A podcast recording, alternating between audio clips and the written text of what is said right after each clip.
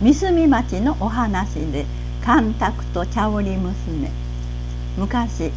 今から300年ほど前の鳥羽瀬は平地が少なく村人たちは反応半魚で外海や入り江で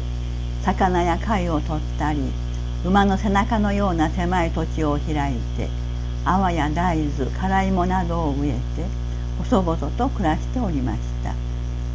その頃の釣りの道具や網では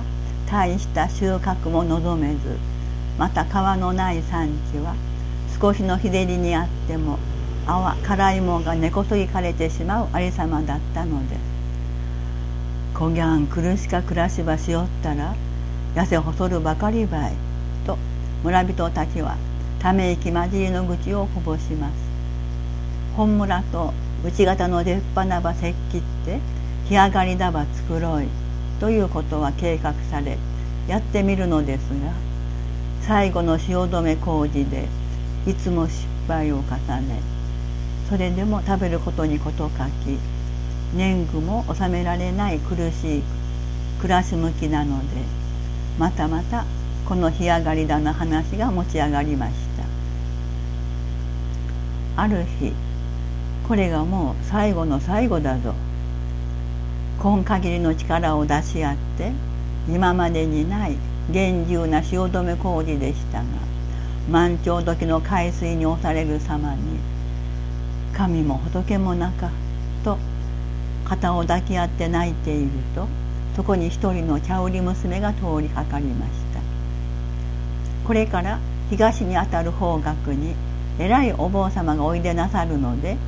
行ってご相談なされたらいかがでしょう。と言われます。そう言って立ち去った娘の姿はもうどこにも見当たりません。早速坊様を探しに旅立ち小川町の正禅寺にたどり着いた村人たちの話を静かに聞いておられた坊様はわしは偉か坊さんでもなければ土木治水のこともわからぬ。しかし汐留口に回しを築いて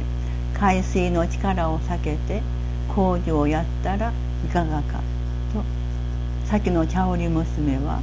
観世音菩薩のお化身かもしれんの。と励まされました。そのおかげで立派に汐留工事が出来上がりました。それが今の本村新地で堤防の近く小高い山陰に塩神様が祀られてあり毎年10月24日お祭りが行われるそうです。